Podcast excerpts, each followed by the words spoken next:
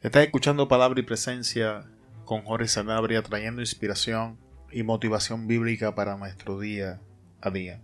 En el día de hoy vamos a estar hablando bajo el tema sacrificio vivo, nuestra vida en el altar. Y antes de entrar en el tema, oremos.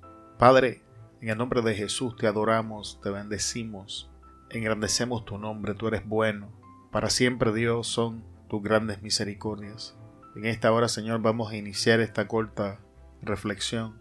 Y antes que tu palabra fluya, a ti damos gloria, honra, alabanza y toda adoración.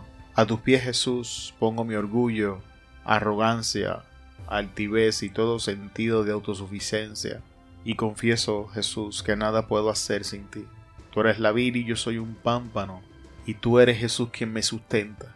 En esta hora, Espíritu Santo, vamos a enseñar la palabra y necesitamos sabiduría, necesitamos tu dirección. Guíanos. En tus manos nos ponemos, Señor, en el nombre de Jesús. Amén. La porción bíblica para el día de hoy la encontramos en la epístola de los Romanos, capítulo 12, capítulo 12, versículo 1. Por consiguiente, hermanos, os ruego, por las misericordias de Dios, que presentéis vuestros cuerpos como sacrificio vivo y santo, aceptable a Dios, que es vuestro culto racional. Tenemos al apóstol Pablo enseñándole a la iglesia que está en Roma que aunque estamos viviendo en la gracia, hay un sacrificio que debe ser presentado, hay algo que debe ser puesto en el altar. Y lo que Pablo le enseña a la iglesia es que en el caso de nosotros, la iglesia de Jesucristo, el sacrificio que ha de ser presentado no está diseñado para que ganemos favor, gracia, ni misericordias. Tampoco está diseñado para que Dios haga lo que nosotros queremos que Él haga.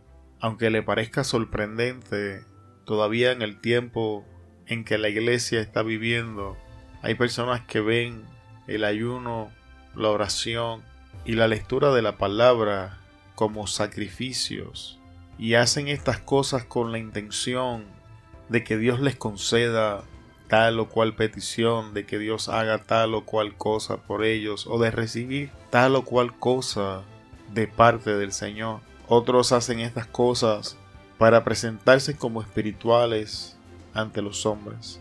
Entonces Pablo enseña en la epístola como ofrenda grata o aceptable al Señor. Pero ¿qué es esa ofrenda grata, que es esa ofrenda aceptable ante la presencia del Señor.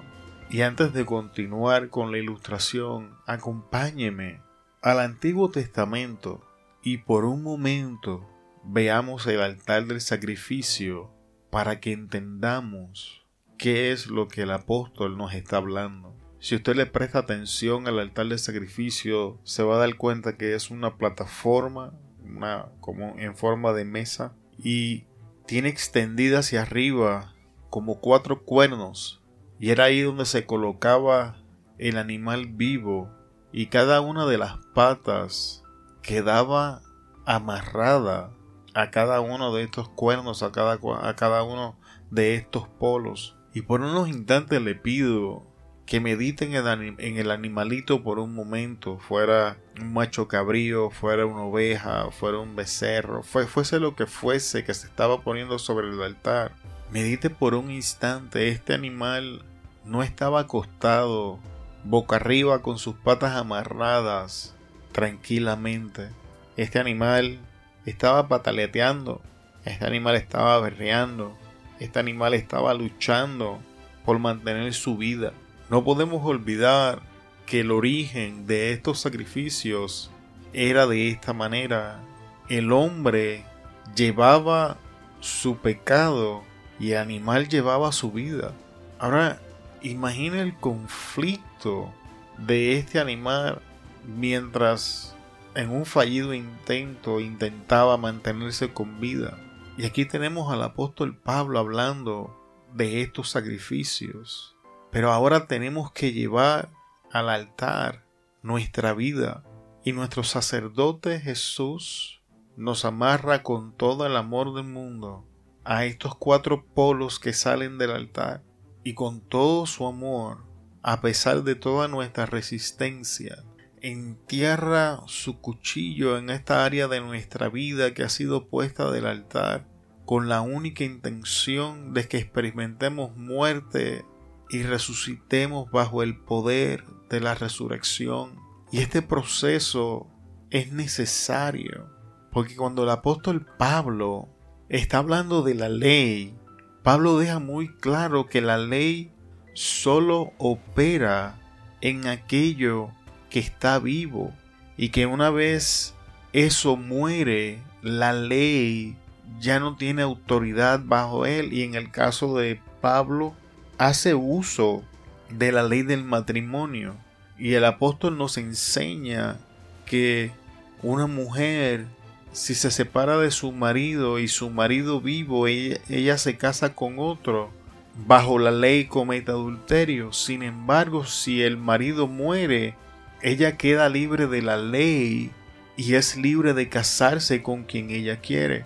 Jesús nos enseñaba, el que pierde su vida por amor de mí la encuentra, pero el que encuentra su vida la pierde, el que ama su vida más que a mí la pierde. Y eso se debe a que mientras nuestra vida permanezca viva, la ley va a continuar teniendo autoridad sobre ella y por lo tanto va a continuar ejerciendo condenación y señalamiento de pecado sobre nuestras vidas. Vamos a continuar en Romanos 7 diciendo, miserable de mí, ¿quién me librará de este cuerpo de muerte? Y al igual que Pablo, vamos a estar viendo el conflicto que existe en nosotros, donde nuestro hombre interior quiere hacer la voluntad del Señor, pero nuestra naturaleza humana se resiste y vamos a permanecer en el conflicto donde no hacemos lo que queremos, sino lo que aborrecemos, eso hacemos. Y Pablo enseñaba que si esto hacemos, no lo hacemos nosotros, sino el pecado que vive en nosotros. Y la solución a este dilema es traer nuestras vidas al altar para que entonces muramos a nuestro yo, a esta área donde la ley ejerce autoridad y podamos resucitar bajo el poder del Espíritu Santo en la resurrección de nuestro Señor Jesucristo. Pero esto no acontece si no llegamos al altar. Y quiero, quiero que entendamos que no somos diferentes a ese animalito, también nosotros vamos a pataletear, también nosotros vamos a intentar de permanecer vivos. Esa es la naturaleza de todo ser viviente, intentar mantener su vida, aferrarse a la vida. Por eso Pablo nos enseñaba que para mí morir en Cristo es ganancia, porque mientras algo está vivo permanece bajo la ley, si está bajo la ley es maldito. Y la única forma de romper este ciclo es experimentar la muerte.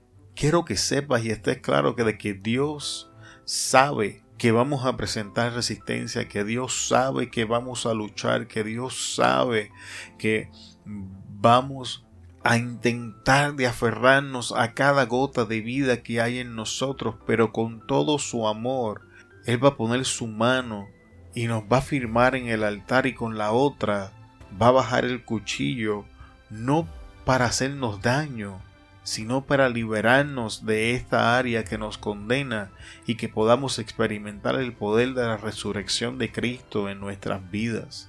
A diferencia de Jesús, que Él experimentó una crucifixión perfecta una vez y para siempre, nosotros constantemente vamos a estar viniendo al altar. Diariamente vamos a estar, estar puestos sobre el altar.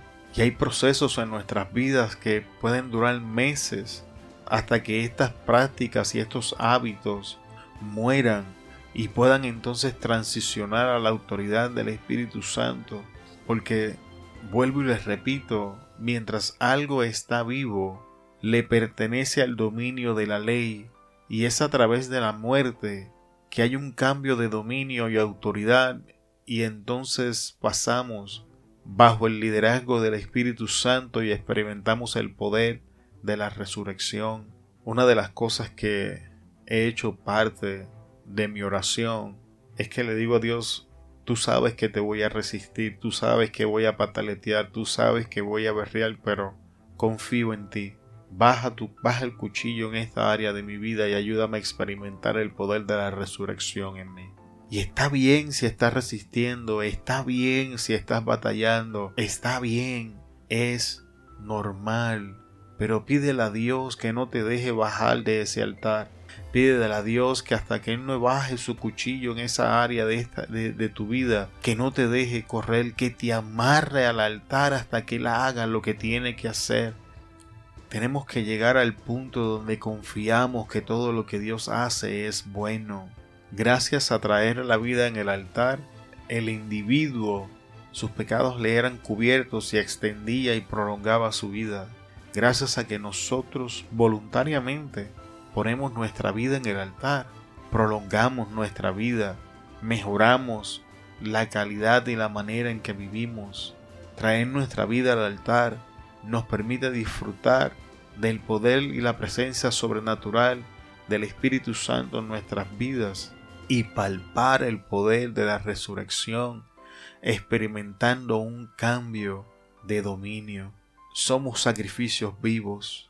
Hagamos un intento de presentar nuestras vidas en el altar para que Dios haga de ellas un sacrificio agradable ante su presencia. Muchas gracias por estar con nosotros en el día de hoy. Si has llegado hasta este punto de la enseñanza, queremos recordarte la publicación de nuestro primer libro Caminando con el Dios Bíblico. En la descripción vas a encontrar un enlace que te lleva a la página donde lo puedes leer en línea o lo puedes descargar de manera gratuita. Una vez más, muchas gracias por estar con nosotros. Se despide de ustedes Jorge Sanabria de Palabra y Presencia. Te esperamos en el próximo episodio.